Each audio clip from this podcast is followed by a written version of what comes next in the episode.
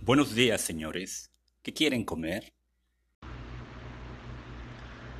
De primer plato nos pone un gazpacho para mí y una ensalada para la señora.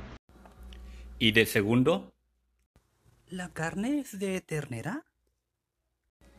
Sí, señora, es muy buena.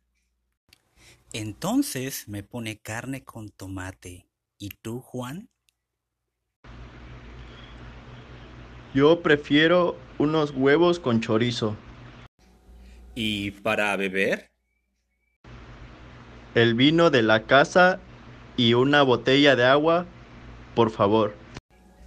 Muy bien, muchas gracias.